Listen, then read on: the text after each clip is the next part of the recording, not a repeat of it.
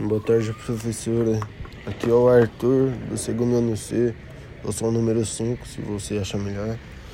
É, eu tô aqui para falar sobre o trabalho do primeiro bimestre e economia do Brasil. Calma aí.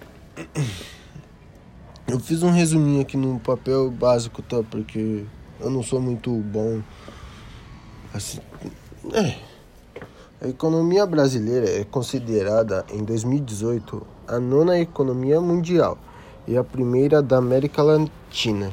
Segundo dados do FMI, o PIB do Brasil é estimado em 2,14 trilhões de dólares. O país atingiu o posto de sétima economia mundial em 1995 e se manteve entre as dez primeiras economias desde então. Importante lembrar que os indicadores econômicos não refletem necessariamente bons indicadores sociais. Aí, isso foi só, apenas uma introdução. Agora eu vou falar sobre tipo um básico só para o vídeo não, ou o áudio não ficar tão longo.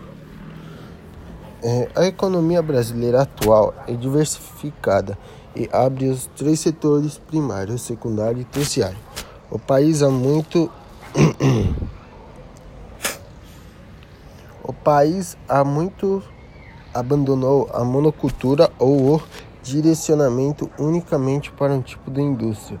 Hoje a economia brasileira é baseada na produção agrícola, o que faz do Brasil um dos principais exportadores de soja, frango e suco de laranja do mundo. Ainda é líder na produção de açúcar e derivados da cana celulose e frutas tropicais. Igualmente possui uma importante indústria de carne com a criação e abate de animais, ocupando o posto de terceiro produtor mundial de carne bovina.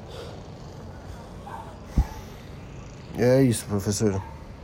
O primeiro bimestre, agora eu vou te mandar o segundo.